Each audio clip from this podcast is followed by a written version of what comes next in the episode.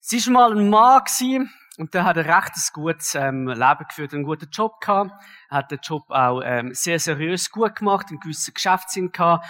Und so hat er sich eines Tages für sich und seine Family ein Häusli ähm, können leisten. Hier im Kanton Thurgau mit guter Lage, schönes Häusli, ein schöner Garten, ähm, gute Nachbarn. Er ist eigentlich recht happy mit dem.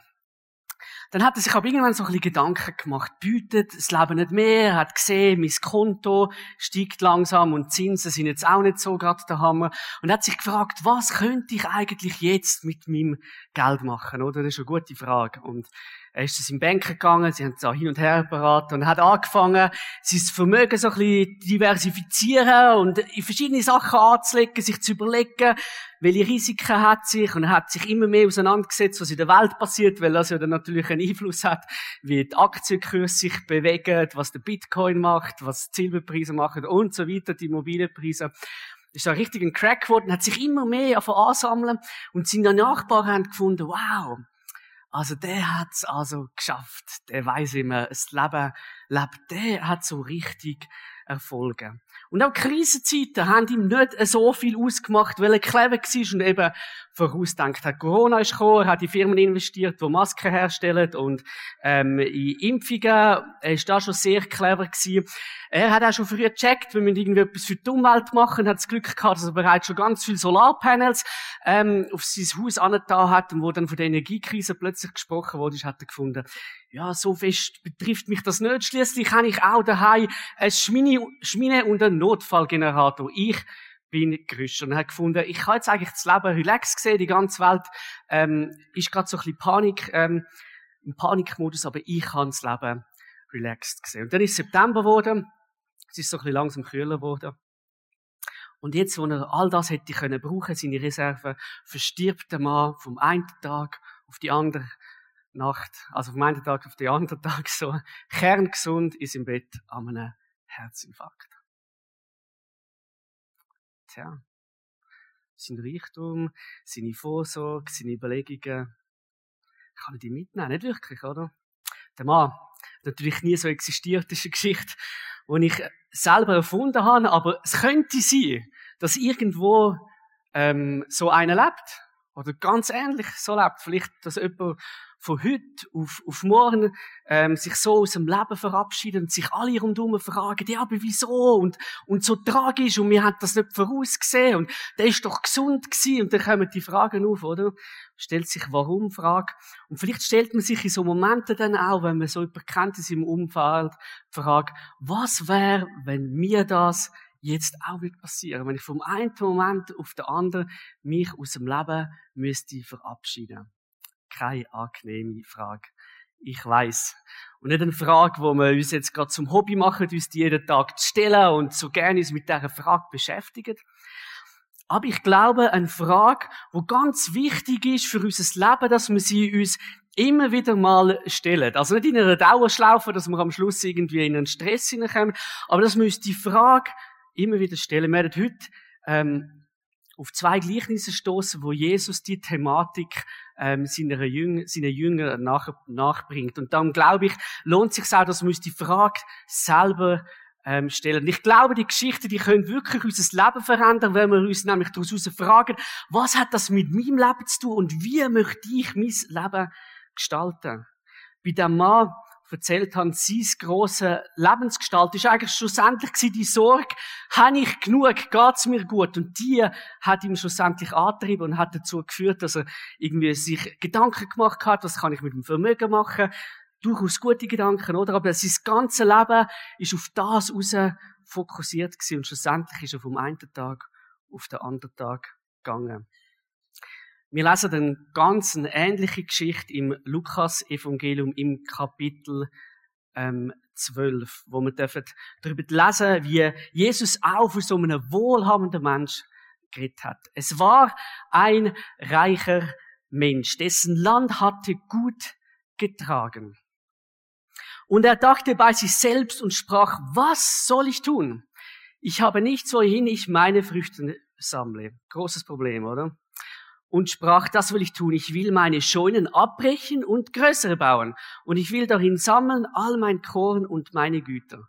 Und ich will sagen zu meiner Seele, liebe Seele, du hast einen großen Vorrat für viele Jahre.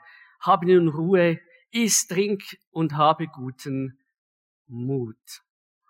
Er hat sich Gedanken gemacht über das Leben. Er hat eine gewisse Richtung gehabt und wo Jesus ähm, zu den Leuten die Geschichte erzählt hat, wir müssen uns vorstellen, er hat zu relativ vielen Leuten äh, ähm, geschwätzt, die irgendwo landwirtschaftlich tätig sind. Ähm, uns würde das vielleicht nicht mehr so etwas sagen, wenn wir denken, ja, also, wir würden nicht auf die Idee kommen, daheim grosse Scheunen zu bauen und weiß ich was für Lebensmittel drinnen, ähm, zu lagern, das sagt uns weniger, wir sammeln Sachen auf andere Art und Weise.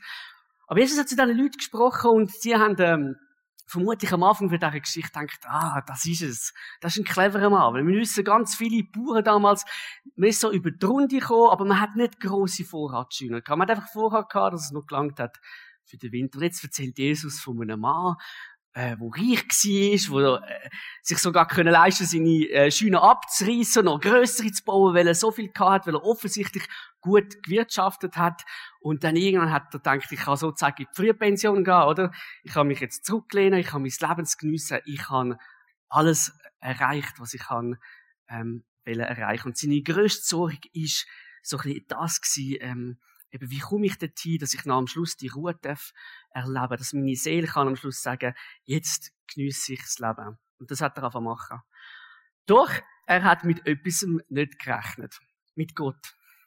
Gott hat nämlich zu ihm geredet. Aber Gott sprach zu ihm, du Narr, diese Nacht wird man deine Seele von dir fordern. Und wem wird dann gehören, was du bereitet hast? So geht es dem, der sich Schätze sammelt und ist nicht reich bei Gott. Heute würde man sagen, du Idiot. Narr, sagen wir vielleicht immer so, aber Gott hat ihm gesagt, du Narr, du bist echt blöd. Und nicht, weil er nicht intelligent gewesen wäre oder so, sondern sein Problem war, er ist blöd gewesen, weil er seine Priorität in dem Ganzen falsch angesetzt hat. Gott wird übrigens mit dem Gleichnis nicht sagen, ähm, es ist falsch, irgendwie sich Gedanken über die Zukunft machen. Und es ist falsch, sich äh, zu fragen, wie man sich jetzt auf den Winter kann vorbereiten kann. Aber bei dem Mann ist das große Problem gewesen, das ist sein einziger Lebensinhalt gewesen. Das hat ihn die ganze Zeit beschäftigt. Er hat alles auf das ausgerichtet. Gehabt. Er hat gar nicht damit gerechnet, dass die Sachen, die er da sich aufbauen hat, eine totale Vergänglichkeit hat. Und er ist nicht reich gewesen bei Gott. Also wir können sagen, aus dem schliessen, er hat keine Beziehung gehabt zu Gott. Es hat ihn offensichtlich nicht gekümmert. Vermutlich hat er Gott irgendwie ähm, kennt oder schon mal von ihm gehört. Gott hat ihn zu ihm geredet, hat das Reden auch gehört. Und er ist auch in dieser Nacht ähm, dann verstorben.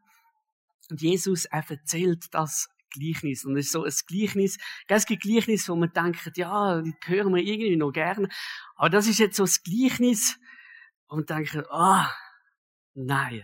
Also, aber ich glaube, es ist ein Gleichnis, so super in unseren Kulturkontext passt, ähm, weil wir nicht in einem armen Land sind, sondern in einem Land sind, wo wir alle die Fragen kennen, wo wir uns damit beschäftigt und uns Sorgen machen um unseren Besitz, um unsere Zukunft. Äh, mit stimmen wir dann bald ab über die AHV.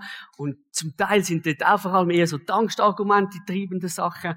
Wir können uns super steuern lassen und treiben lassen von Ängsten, die unser Leben hineinkommen, die wir uns selber stellen oder wie uns andere ähm, machen. Und das kann ein so großer Antrieb sein, dass man es wirklich irgendwie zu Reichtum schafft, zu, zu einer Wohlhabenheit und dass man, dass man es schafft, dass man ganz viel Schätze gesammelt hat.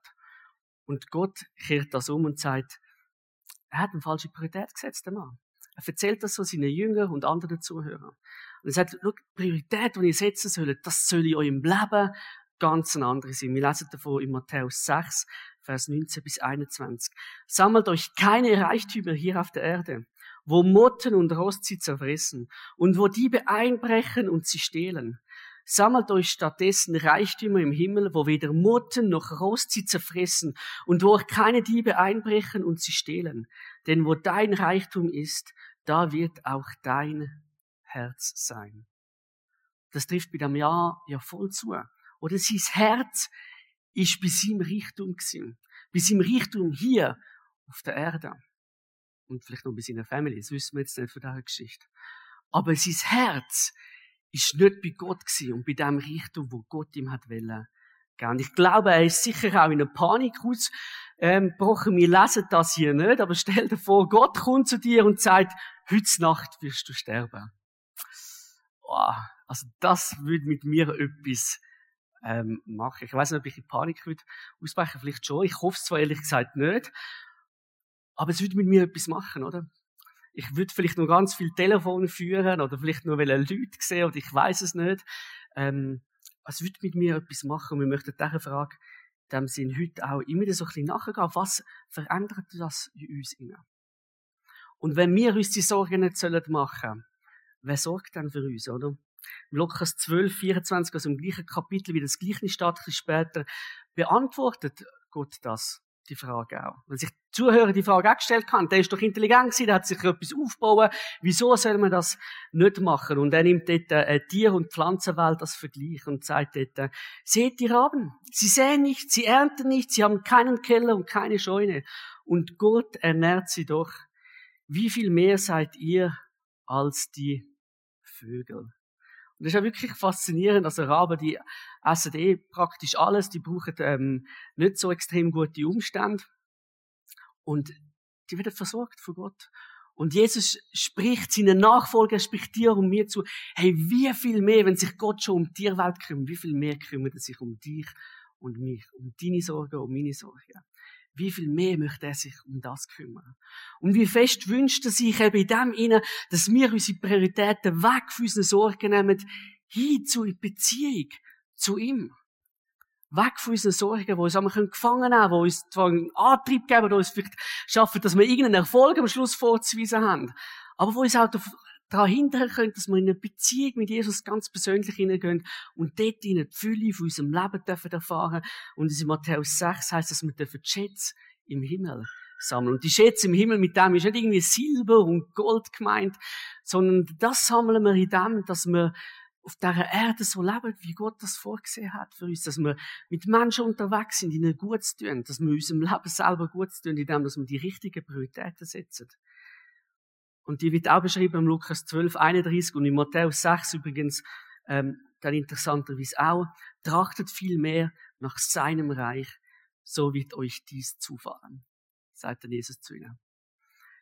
Legt die Priorität bei dem, was ich mit euch vorhabe. Und ihr werdet die Versorgung merken. Und ihr werdet sie im Überfluss erfahren. Und bei den Jüngern ist es auch so dass sie das wirklich immer wieder haben dürfen erfahren. Jesus ist dort sogar so weit gegangen, dass er einmal gesagt hat, sie sollen kaum Sachen mitnehmen, einfach losziehen, ins nächste Dorf, in die nächste Stadt von, von ihm zu erzählen, Leute zu heilen.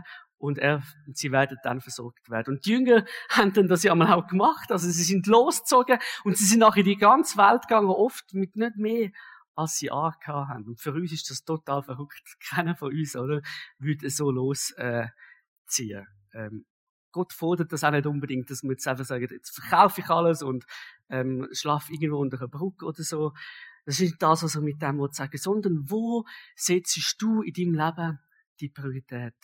So, dass du zu jeder Zeit, und das ist krass, zu jeder Zeit bereit bist, wenn dein Leben ein Ende hat. Weiß nicht, ob du dir Gedanken schon mal gemacht hast, was wäre, wenn jetzt mein Leben heute zu Ende wäre. Und ich glaube, das hat auch durchaus ähm, etwas sehr Heilsames, wenn man sich die Frage stellt. Denn im Psalm 90, 12 dürfen wir lesen, lehre uns bedenken, dass wir sterben müssen, auf dass wir klug werden. Sich über die Endlichkeit bewusst zu werden, das macht uns klug. Nicht einfach nur intelligent, sondern es macht uns klug. Und wir können sagen, das macht uns weise, weil dann fangen wir an, unser Leben ganz anders zu gestalten. Weil wer das nicht macht, der lebt einfach in Tag ineinander, geht in seinen Bedürfnissen nach, seinen Sorgen. Aber wer das macht, sich überlegt, was ist mit meinem Leben, wo jederzeit zu Ende sein Ich glaube, der lebt den Tag ganz viel bewusster. Das sehen wir immer wieder in Stories, wenn Leute zum Beispiel erfahren, dass sie nur noch einen Monat zu leben haben. Oder die krempeln ihr ganzes Leben zum Teil um. Die gehen entweder nur ihren Träumen nachher oder die klären nur ihre Beziehungen. Sie sind irgendwo unterwegs. Wir gehen sogar noch einen Schritt weiter. Was wäre, wenn es uns alle wird betreffen, vom einen Moment auf den anderen? Was wäre, wenn heute Jesus wird kommen? Was wäre dann? Was wird das in dir innen auslösen, wenn jetzt heute Jesus wird kommen? Würdest du vielleicht denken, ui, ich habe noch so viel zu erledigen. Ähm, ich würde nur gerne in die Ferien. Das ist ein Gedanke, der vielleicht bei mir wieder aufkommt. Sagen, ja, ah, nicht im Ernst, oder? Jetzt habe ich Geld und Zeit ausgegeben, ich würde nur gerne in die Ferien. Ähm, aber ich würde mir auch überlegen, hm, gibt es da vielleicht noch Beziehungen, die ich klären muss? Menschen, wo ich mit ihnen unterwegs bin? Und Jesus hat im gleichen Kapitel, also zur gleichen Zeit, ihnen dann noch ein weiteres Gleichnis ähm, erzählt, weil sie so im Gespräch innen sind, wie das dann genau aussieht. Und er erzählt ihnen dann weiter, wir lesen das im Lukas 12, Vers 39 bis 46 folgendes. Ihr könnt gewiss sein, ein Hausherr, der wüsste, in welcher Stunde der Dieb kommt, würde nicht zulassen, dass in sein Haus eingebrochen wird. So sollt auch ihr ständig bereit sein, denn der Menschensohn kommt zu einem Zeitpunkt, an dem ihr nicht damit rechnet. Petrus fragte, Herr, Meinst du mit diesem Vergleich nur uns oder auch alle anderen? Darauf sagte der Herr Folgendes. Woran erkennt man denn einen treuen und klugen Verwalter? Angenommen, ein Herr überträgt einem seiner Diener die Verantwortung der ganzen Dienerschaft zur gegebenen Zeit das Essen zuzuteilen. Wenn nun sein Herr kommt und ihn bei der Arbeit findet, wie glücklich ist da der Diener zu preisen. Ich sage euch, der Herr wird ihm die Verantwortung für seinen ganzen Besitz übertragen. Wenn jener Diener sich aber sagt, mein Herr kommt noch lange nicht und anfängt, die Knechte und Mägde zu schlagen, während er selbst schwelligt und prast und sich volltrinkt, dann wird sein Herr an einem Tag kommen, an dem er nicht erwartet und zu einem Zeitpunkt, an dem er es nicht vermutet. Er wird den Diener in Stücke hauen lassen und ihm dasselbe losbereiten wie den Ungläubigen recht ein heftiger Schluss, oder? Zwei Diener, die miteinander verglichen werden. Sie haben beide den Auftrag, auf es Gut aufzupassen. Und wir kennen viele so Geschichten, oder? Wo ein Diener, äh, wo Jesus davon erzählt, wie ein Diener oder ein Knecht den Auftrag bekommen hat, auf das Gut aufzupassen oder auf Geld aufzupassen und etwas mit dem äh, zu machen. Und wie verschieden, dass denn die da reagiert haben, oder? Der eine Diener, der hat gewusst, wow, ich habe jetzt die Verantwortung. Der Herr gibt mir die Verantwortung, der Gutsherr. Und er ist ein treuer und kluger Verwalter, wie wir es hier lesen. Er überlegt sich nämlich, was mache ich mit dem Besitz einerseits? Ich muss den Besitz gut verwalten, aber vor allem macht er sich Gedanken über all die Angestellten, die ihm anvertraut sind und dann denkt sich, ich, ich möchte mit denen gut umgehen. Ich glaube, es ist das Produkt von dem Mann, wo sich bewusst ist, mein Herr kann jederzeit zurückkommen. Ich bin zu jeder Zeit bereit, wenn er zurückkommt, kann sagen, hey, wir haben es gut hier miteinander gemacht, wir haben uns Mühe gegeben, wir haben uns investiert, äh, wir haben uns gefragt, wie wir miteinander unterwegs sind auf dem Gut. Ähm, wir haben füreinander gesorgt, könnte man sagen. Und der andere, der hat gedacht, ja, jetzt ist der Verwalter, äh, jetzt ist mein Herr endlich weg. Jetzt mache ich mal ein bisschen hier, was ich will. Der kommt vielleicht in zwei, drei Jahren wieder. Aber bis dann, jetzt genieße ich so richtig mein Leben und es heisst ja, oder, er schwelgt und brast und hat sich voll getrunken und gleichzeitig hat er alle anderen wieder Dreck behandelt. Weil er gedacht hat, ja, die sind mir doch egal, oder? Natürlich ist es beides recht überspitzt und oft finden wir uns irgendwo, vielleicht in der Mitte zwischen diesen zwei Leuten. Aber es zeigt sich, was für eine Lebensphilosophie wir bewusst oder unbewusst erleben, je nachdem, wie wir über die Geschichte denken. Ob wir denken, dass unser Tod noch weit weg ist, oder? Rein statistisch gesehen müsste ich irgendwo zwischen 80 und 90 werden und jetzt bin ich 33. Ich kann mir auch noch 40 Jahre Gedanken machen darüber, oder? Was mache ich mir jetzt schon Gedanken über meinen Tod? Ganz ehrlich, wenn ich mit anderen jungen Menschen ähm, über so Sachen rede, das habe ich mal im Militär gemacht, die haben schon fast gemeint, ich sage jetzt dann psychisch also durchgehend, weil ich ihnen mal gesagt habe, ich habe mir über meine Beerdigung Gedanken gemacht und ich habe meine Beerdigung mir aufgeschrieben. Ähm, Finde ich übrigens super. Weil vielleicht so eine Aufgabe, die man aus dem raus nehmen haben wir mal im Studium als Aufgabe oder als Teilaufgabe bekommen. Dann denke ich, geht's dem noch recht? Und dann haben mir auch Leute gesagt, ja, aber du bist doch noch jung, genießt doch das Leben, du kannst dir am Ende von deinem Leben doch Gedanken machen. Ja, rein statistisch gesehen schon. Aber ich wollte mein Leben ganz in eine andere Ausrichtung machen. Nicht aus der Angst heraus, dass es jederzeit passieren könnte, sondern ich, ich möchte so weit gehen, wie man es in Matthäus ähm, 6 gelesen haben und auch dann im Lukas, ich möchte meine Priorität bei Jesus setzen und dann lebe ich auch ganz eine andere Lebens in meiner Ausrichtung. Und wenn ich mein Leben auf die Beziehung zu Jesus ausrichte, dann habe ich null Stress mit dieser Frage, weil ich kann sagen, ich bin jederzeit bereit. Vielleicht nicht immer gleich, mit gleicher Freude, dass ich denke, wenn es jetzt heute passiert, es gibt Sachen, die würden mich reuen, also so abgehoben oder fromm bin ich überhaupt nicht, dass ich würde denken, ah oh nein, schade, ich hätte nur den gern gesehen, ich hätte nur gern das gemacht. Aber grundsätzlich, wenn wir in dieser Beziehung unterwegs sind mit Jesus, wenn wir zu jeder Zeit ähm, ganz nah bei ihm sind, dann stellt die Frage für uns auch gar keinen Stress weil wir wissen nicht, wenn es passiert, oder? Er sagt am Anfang, der Dieb, wenn der Hausherr würde wissen, weil er, wenn er kommt, dann wäre er ständig bereit. Aber man weiß ja eben nicht, wenn ein Einbrecher kommt. Vielleicht dann, wenn man nicht daheim ist oder wenn man es nicht erwartet. Und so sagt es auch hier. Der Menschensohn kommt zu einem Zeitpunkt, wo niemand damit rechnet. Wo niemand damit rechnet finde ich spannend. Gerade im Moment, oder? Gehen ganz viele Theorien rum.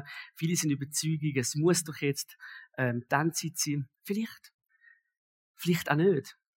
Aber ist auch gar nicht unser Hauptfokus, sich so fest in die Fragen hineinzusetzen und so viel zu investieren. Ich bin einmal hin und her gerissen zwischen Schmunzeln, Bedauern oder mich darüber zu nerven, äh, wenn irgendwo wieder ein Prophet auftaucht und sagt, jetzt muss dann Zeit sein, Gott hat mir das gesagt dann kommen mir so Bibelstellen sind und denke, ich kann mir das nicht vorstellen, dass dir das Gott gesagt hat.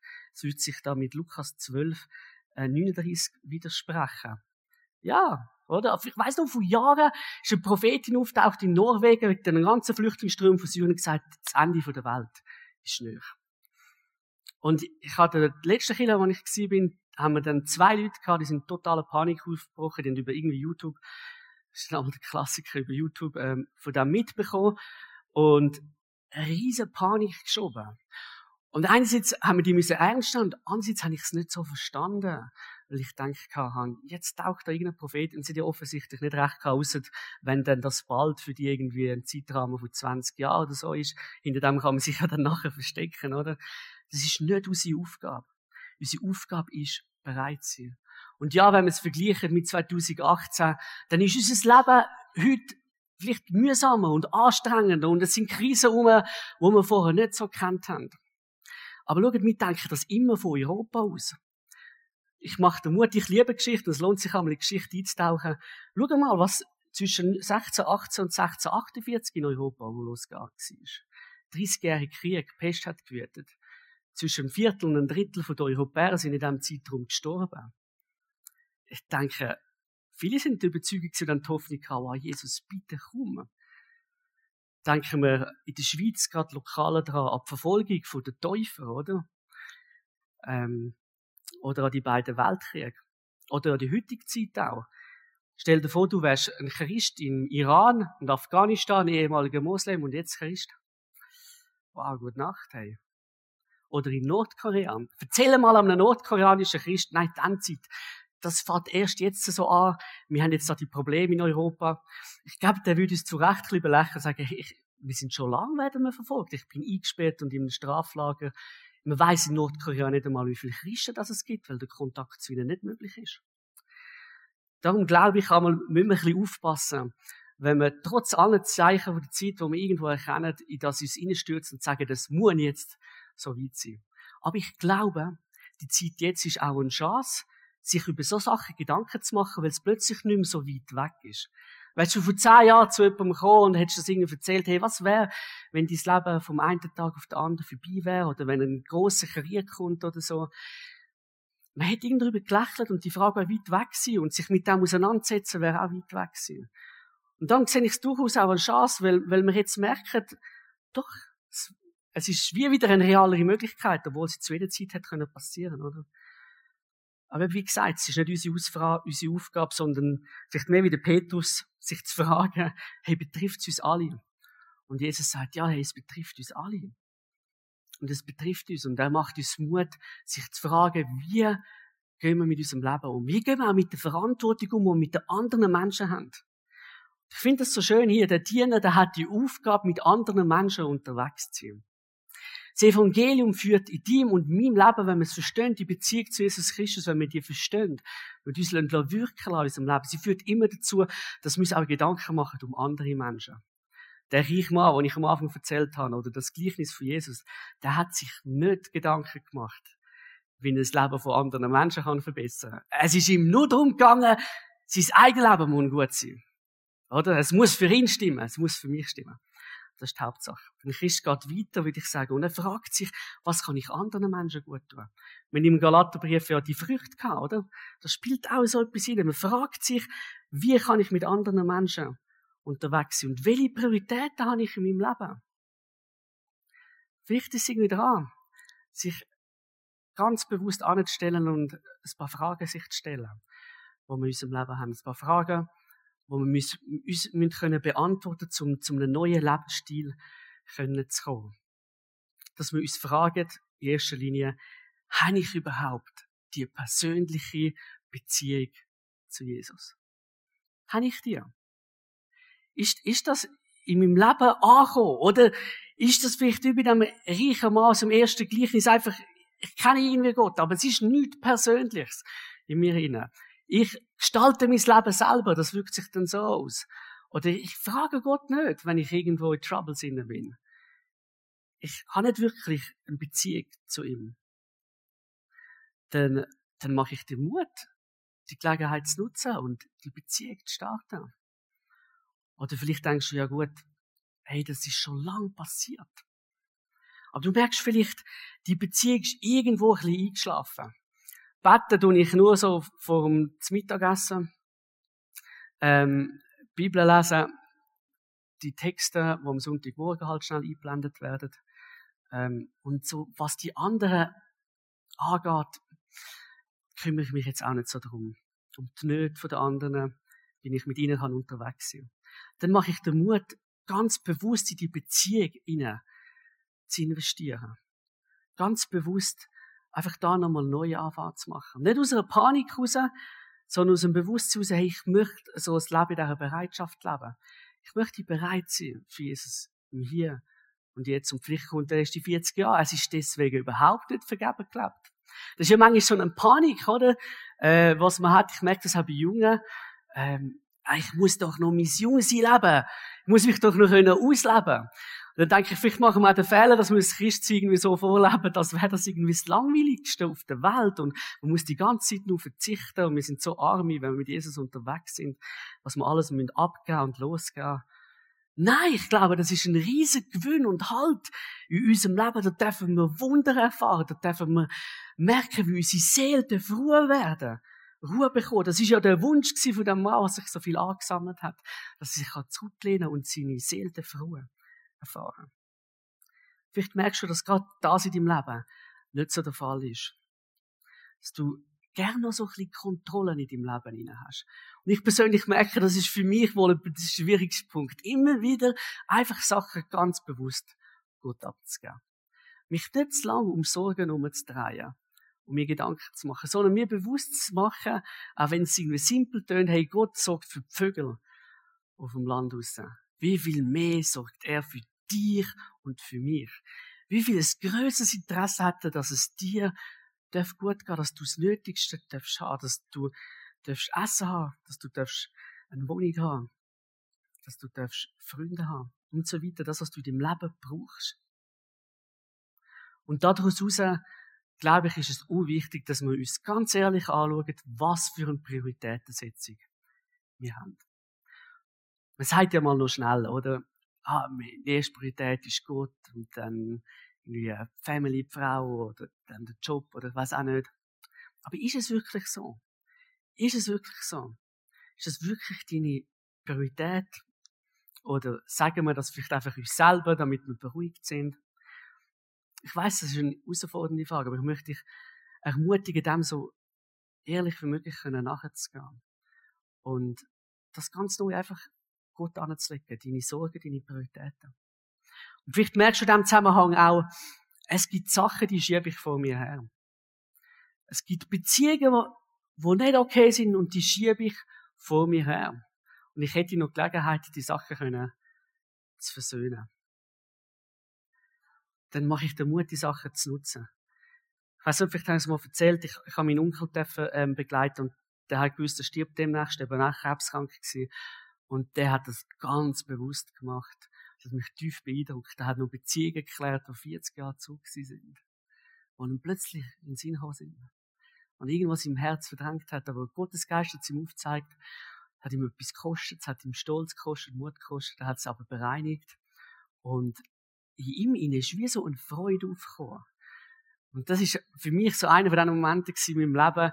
Das hat mich irgendwie mehr verändert als ganz vieles, was ich gesehen habe, wie der wie ausgewechselt war, wo er das ablegen konnte. Wie, wie plötzlich da auch, ja, ein anderer Gesichtsausdruck da ein andere Worte, weil er ein bereinigtes Leben gehabt hat. Und er hat keinen Stress mehr gehabt vor dem Tod. Weil als Christen dürfen wir ja wissen, der Tod ist nicht das Ende. Der Tod ist nicht der Stachel, wo uns wehtut.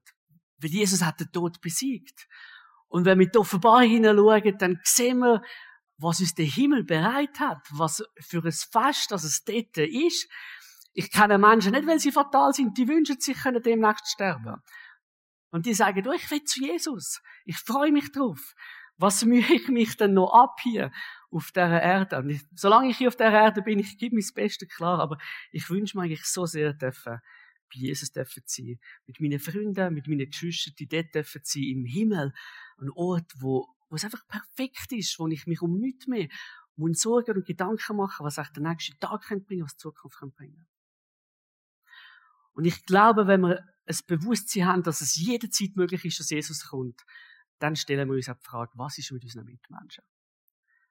Ich bin der Überzeugung, das löst in uns in eine Not und eine Sehnsucht aus, dass wir nicht anders können, als ihnen auf irgendeine Art und Weise das Evangelium lieb zu machen.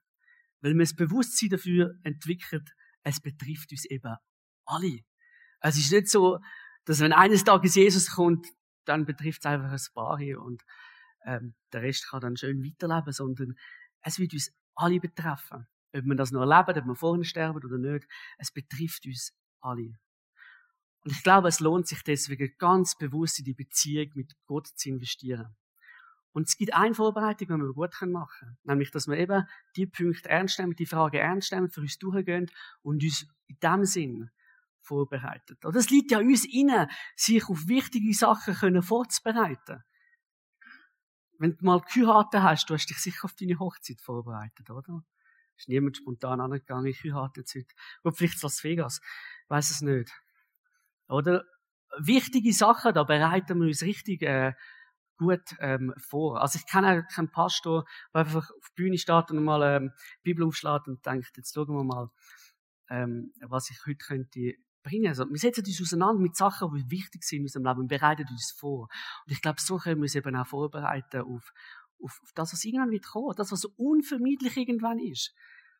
Da mache ich den Mut, die, die Frage zu stellen und jetzt zu fragen, wie wollte ich mein Leben leben, dass ich null Stress habe, wenn es heute Nacht so weit wäre? Wie wollte ich mein Leben leben?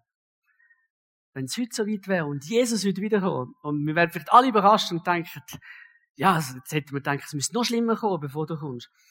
Ich weiß es nicht, oder? Sicher eine schwierige Frage, aber macht der Mut, dem äh, nachzugehen und auch mit einer Hoffnung nachzugehen, dürfen zu wissen, dass wenn wir in der Beziehung mit Jesus stehen, dann ist das überhaupt kein Stress. Wenn das passieren darf. Weil wir dürfen wissen, wenn wir die Offenbarung führen schauen, dann könnte man die in einem Satz zusammenfassen. Äh, Jesus ist der Sieger. Er ist der Sieger auch über dem Tod. Egal, was kommt. Und ich finde es so faszinierend, dass einmal gerade dort, wo die schlimmsten Lebensstürme sind, Menschen plötzlich das einfach checken. Ich habe keine Ahnung, was der Grund ist, wieso es der Ukraine-Krieg gibt. Und ich meine das nicht auf politischer Ebene, wo man dann da hin und her kann diskutieren und Schuldfragen sich kann stellen. Aber was ich sehe, und ich mache euch Mut, auch so Leute zu folgen, die irgendwo tätig sind. Ich habe letztes Mal ein paar Fotos gesehen von Matthias Schöni, ähm, und auch schon Videos von AVC. Die Kirchen, in der Ostukraine, der Südukraine, überall in der Ukraine, sie sind voll. Sie sind voller als voll. Als sie jemals gewesen sind.